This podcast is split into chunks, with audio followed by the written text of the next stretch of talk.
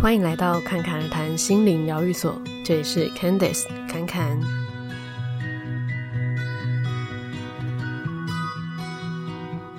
今天呢，我们要难得的来聊一下关于催眠的话题。那我想，有些人如果还没有被催眠过，可能也会对这个有一些不同的想象或者疑问。那今天要来聊的就是每一个人。都能进入催眠的状态，然后看到前世或者看到一些画面吗？那如果看不到的话怎么办？是不是代表，我这辈子都不适合催眠？那看不到又代表什么呢？那首先呢，要跟你们分享的就是，呃，确实不是每一个人在第一次做催眠的时候就可以看到很完整的故事，或者说很多的画面。但是，虽然说我们都讲看到，不过其实潜意识它显现一些讯息给我们的方式可能会因人而异。只是普遍上还是用那种画面感的人比较多。就像是我们应该很多人都会做梦，只是醒来之后不一定会记得。可是当我们如果有记得的话，回想那个梦境，那通常可能会是一些片段的画面啊，那不一定是。连续流动的画面，可能就只是说有点像是照片这样子，几个定点定点的画面。可是我们就知道说啊，故事的情节是什么，然后我当时的状态跟心情如何，我遇到了谁，甚至跟别人说了什么。所以有些人可能是听觉，就他会觉得好像听到了什么样的声音，可是这个看到跟听到都跟我们日常。当下醒着的时候会有一点不太一样，它没有那么利落或清晰，比较像是就是一个直觉，你就是知道好像有这样子的声音、这样子的对话或者这样子的画面。那甚至有一些人可能是身体上的感受会先出来，这个可能是常常会被忽略的。像有些人进入催眠状态，他会很聚焦在我要看到什么东西，可是这个时候身体上可能其实有一些反应，比如说他觉得好像。胸口有一个麻麻的感觉，还是怎么样？可是会觉得说，哦，可能是我当下身体如何。可是当我们进入到比较放松的情况里面的时候啊，因为我们身体里面也有很多的细胞记忆，所以它也许会透过身体来释放一些讯息。那如果说我们忽略了，然后就只聚焦在说我们一定要看到什么的话，那有可能就会。错失掉一些入口，所以通常呢，在呃引导催眠的过程中，我们会说哦，你有看到什么或者感受到什么？那这个感受它就是包含了五感，你无论是听到、看到、闻到，或者感觉摸到，又或者是身体的任何感觉，它都是可以被说出来的，它都有可能会是我们潜意识的入口，像。哦，之前就也有人，他的前世记忆是关于说他某一世的死亡是在可能心脏的位置被剑刺了进去。那当他在放松的催眠状态的时候，他就有觉得，诶，平常好像胸口不会有什么感觉，但是在这个深层放松的情况下，好像有某个地方闷闷的。那当他说出来，我们就可以用这个身体感受当成入口，然后慢慢他就开始有一些情绪出来。那有时候呢，并不是画面先出来，很有可能是情绪或者是身体感受先出来。就我们想哭，可是不知道为什么，或者莫名其妙觉得害怕或觉得愤怒，可是不知道为什么。所以这时候我们可以去经历这个感受，可是并不是为了要让我们沉浸进去，而是第一让这些。之前没有被释放出来的情绪可以释放出来。第二，情绪它也是一个很好的入口跟连接，让我们去了解到说啊，原来我的这个呃心痛它是从何而来，然后我可以如何用一个不同的角度去看待它。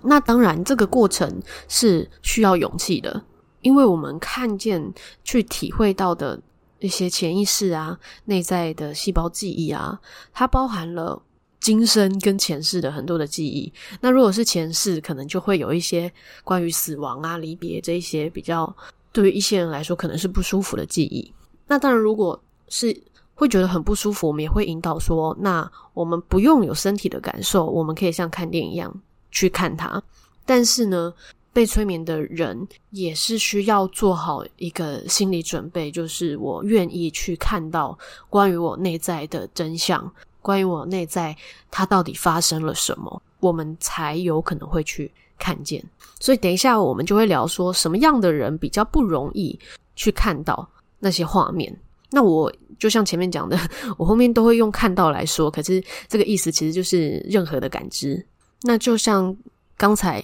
说的，其中一个不容易看到的原因，就是害怕去看到真相，又或者说还没有准备好。因为我们的潜意识呢，它会保护我们。如果我们还没有准备好，有可能它出现的画面就会是一些光啊，或者是雾啊这一类的。但是不同颜色的光，它对于我们是有不同的疗愈作用。所以，即便可能看起来好像诶，没有一个精彩明确的故事，是不是我没有进入那个状态？但其实不是的哦，而是你当下需要什么，我们潜意识就会给我们什么。如果我们还没有真的准备好，如果我们现在需要的是一个安慰，需要的是一个安全感、安心，那就很有可能会有一些光啊、雾啊。这样子先出现，所以被催眠的人，当然不只是被催眠啦，做任何的疗愈都是这样子。我们要先允许自己去看见内在的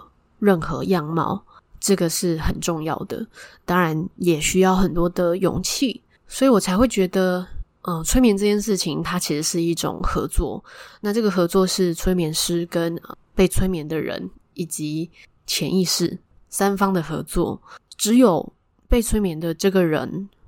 允许这个疗愈发生，允许自己去看见内在的样貌，这个事情他才会能够进行下去。当然，呃，身为催眠师也是会尽可能的去给予安定，然后安稳的力量，然后去陪伴这个过程。可是，毕竟每一个人在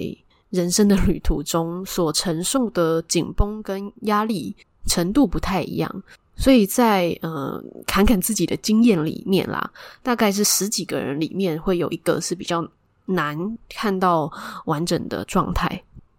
就是前面所说啊，可能有一些故事的情节，就是可能会看到的就是一些雾啊，或是光啊这一类的。但我们也等一下也会说这样子的情况，我们可以怎么做，以及它代表什么。那我们现在就继续讲说什么样的人比较不容易看到。那刚才说的是害怕看到真相，需要被安抚，还没有真的准备好。那再来就是不相信，然后抗拒。这个不相信呢，也跟接下来要讲的有关，就是平常习惯一直用脑、比较理性的工作、逻辑工作的人，比如说他平常要算很多的数字。或者平常需要思考很多逻辑呀、架构啊、合不合理啊这种事情的工作的人，会比较容易在第一次刚开始的时候会有一些自己的矛盾，就是一方面觉得好想尝试看看，然后一方面又有一个逻辑脑觉得这真的吗？有可能吗？不可能吧？然后在诶感受到一些画面或者是任何的感知的时候，觉得说。这是对的吗？这个合理吗？然后有很多的评判，然后抗拒。那当然，这样子的抗拒的人，平常身体也会比较紧绷。所以下一类的人，就是关乎于你平常的生活，就是一直处在高压跟紧绷，你连身体要如何放松都很有困难的人，也会比较不容易。进入深层的放松，因为催眠它其实就是进入深层的放松，然后我们就会像半梦半醒这样子。所以一开始身体的放松就很重要。那有一些人可能是平常紧绷到连到底什么是放松，什么是紧绷都分辨不太出来了。所以当然你要他初步的放松就已经有一点挑战，那更何况是深度的放松。所以这个确实会需要一些练习的时间。那再来就是，呃，平常习惯紧绷的人啊，在情绪的流动上也会比较压抑。那这个压抑是会觉得害怕失控，因为平常都一直在高压的情况下，也许可能在自己生活的环境中，会觉得好像不被允许这么情绪化，或者说自己因为有一些责任，所以要表现出某一个。呃，好像坚强或者是看起来很好的样子，那自己内在比较柔性的、比较多情绪的那一块，常常会被压抑住。那在一开始也会有一个呃不知道如何让它释放，不知道如何允许的过程。那这个可能在对谈的时候就会看得出来，就是明明 诶，你已经很想哭了，可是就会有一种又想要缩回去，那身体就会是在某个部分是盯着的。所以如果是这样的人，要练习的是对于生命的信任，以及对于自己内在潜意识的信任。那又回到前面说的，呃，催眠它是一个三方的合作嘛，那这个合作的关系。里头，信任也是一个非常重要的一个关键。那不只是信任，呃，引导你的催眠师，信任你自己，信任你的潜意识，信任你内在的智慧，生命能够带给你的礼物，这个也是非常重要的一件事情。因为只有当我们信任了，我们才会知道，其实我们在这个当下是安全的。那再来最后两个呢？一个是 平常容易完美主义的人，也会有可能会在刚开始的时候比较不容易进入状态，因为完美主义里面它代表的是，呃，一方面可能会想要控制，那这个控制是，也许你会有想要的特定情节，比如说你今天想要来。探索催眠的议题是关于说，呃，我跟某某人的关系到底发生了什么样的情况，什么样的课题？这样，那可能脑袋会有一些设想，就是我就一定要知道这个，或者说我就一定要在画面中看到跟他有关的东西。可是其实真正的因果，其实跟我们脑袋想的常常会是两回事。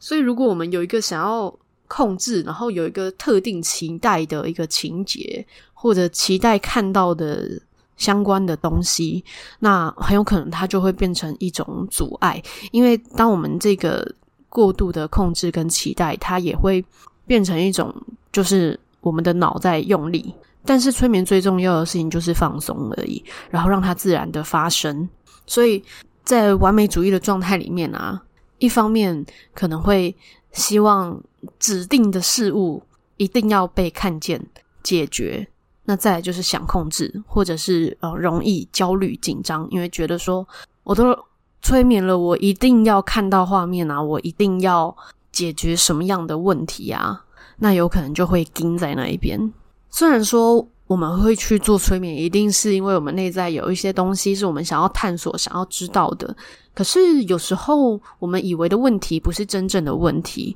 所以如果我们一直拘泥在那一个点上面的时候，反而会让我们更看不见我们真正需要知道的东西。那再来最后一个就是过度的不安跟紧张，那这个跟一些平常的习惯还有呃个人特质也是有关，也跟前面讲的是有一点类似，只是这边说的过度紧张是。因为我们不知道我们会看到什么画面，或者说我们不知道我们放松的时候会是什么状态，所以就一直想说，那接下来呢？接下来呢？然后呢？我这样做对吗？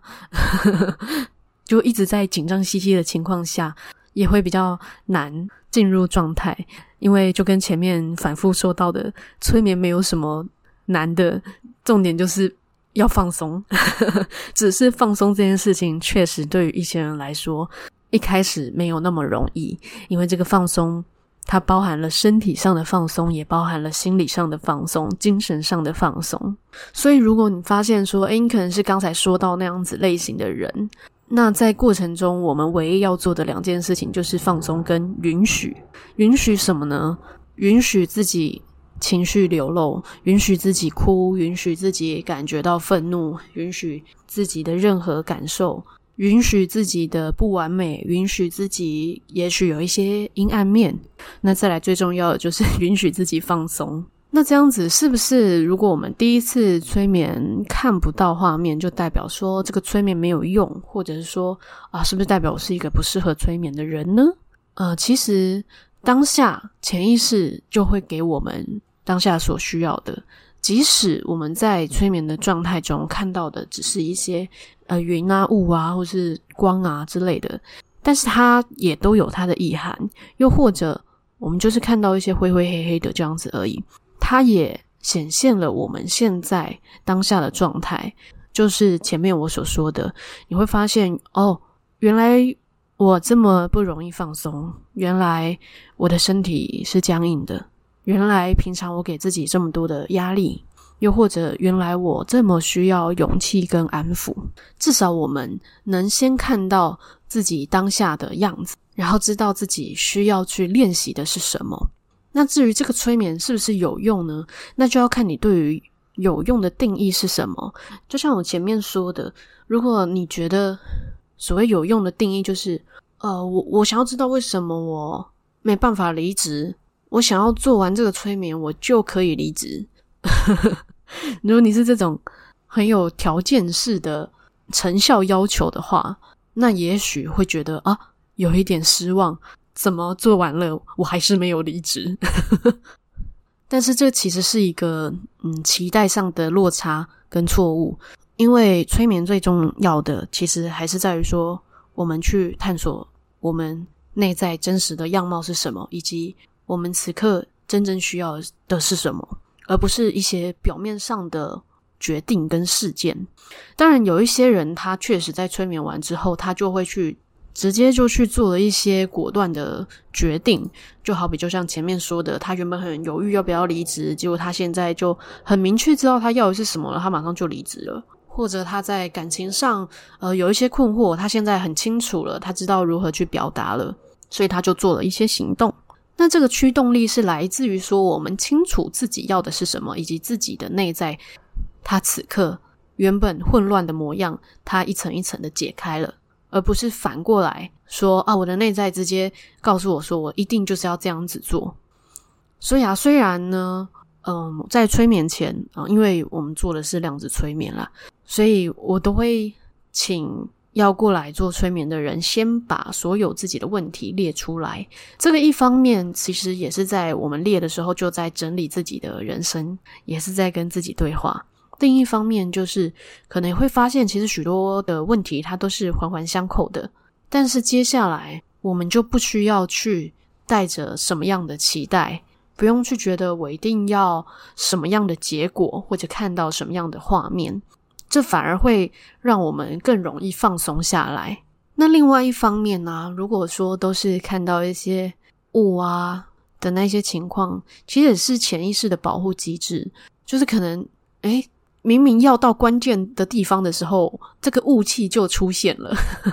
那这样的时候，我们更要给自己一些耐心，然后能到哪里就到哪里，因为我们潜意识只会给我们当下能够承受跟能够接受的。所以，如果我们在这一刻其实能够接受的，就只是啊，知道我有这样子的情况啊，我有这样子的紧绷，那他就会直到这边，直到我们。愿意去看见、去体会更多，我们允许更进入自己更深层的内在，我们的潜意识才会再给我们更多的讯息。所以，如果你在第一次催眠觉得，诶，好像没有看到这么多的画面的话，也不用气馁或是觉得失落。因为探索内在深层的自己，确实需要很多的勇气。就像前面说的，它可能包含了我们累生累世的细胞记忆。我们在表意识上面确实不知道，在过往我们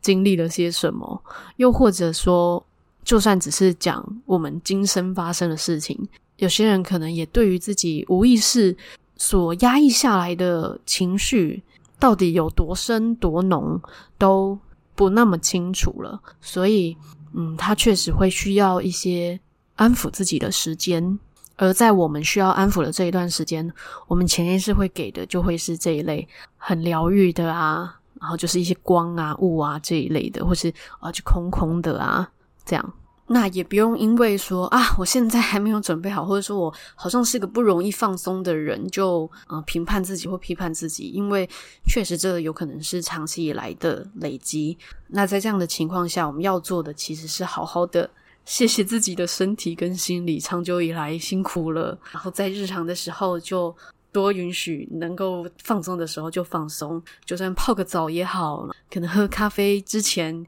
嗯，好好的闻一下香气也好，在日常中多一点这种小小的空隙，允许自己放松，那慢慢的就会越来越好。那以侃侃的习惯来说，是如果你都没有看到画面的话，或者画面比较少，我们就会做全身的脉轮的催眠净化。有点像是直接就哦让那些画面就跳过这样子，它一样会有它的作用力在，因为就算你没有进到十分的放松，你在这个时间的引导下，至少也有个五分六分，至少也比你在平常工作的时候还要更放松了。所以无论嗯有没有看到很多画面的人，通常醒来看起来都会 有一种刚睡醒的那种脸。因为我们确实在身体跟心理上，在那个时候会蛮像是真的睡了一觉，所以在那个情况下给予的催眠引导，它也是会有直接的正向作用的，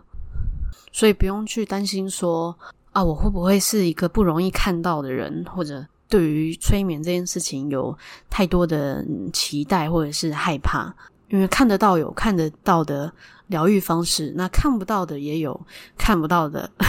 引导方式哦。最重要的还是在回到生活当中的时候，我们又如何持续的对待自己的身体跟心理？而且，其实即使我们看到了很多精彩的画面跟故事，最重要的还是我们愿不愿意让过去结束的事情真正的结束，然后回到现在这个当下，这个此时此刻。然后愿不愿意去释放到那些已经嗯不符合我们现在需求的信念？因为最终呢，最重要的还是我们当下这个自己，而不是任何过往、前世或者以前的某一个时刻。我们去回溯那一些画面、讯息，其实也都只是为了最重要的我们现在的这一刻，就这样子而已哦。好啦，那这就是今天的内容了。难得是聊关于催眠的 话题，那当然，如果你们对于催眠也有一些其他的好奇或者疑问，也可以来问我。那如果是有预约上的问题，也可以看资讯栏里面的连结。那通常，嗯，侃侃不会把时间排得太挤，所以如果要预约的话，都要至少提前一个礼拜告知。然后我们通常都是统一。由下午开始这样，那其他的资讯啊，如果有需要的话，就去资讯栏里面看喽。另外，也欢迎追踪节目的 Instagram ccrt 点七七七。最后，一样祝福你有一个幸运又美好的一天。谢谢你的收听，我们下集再见。